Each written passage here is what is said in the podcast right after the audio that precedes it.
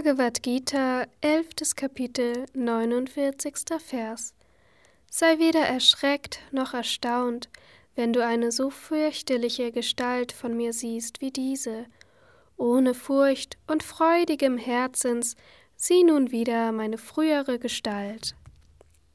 Kommentar Swami Shivananda Die frühere Gestalt ist die Gestalt mit vier Händen, mit Muschel, Diskus, Keule oder Zepter und Lotus.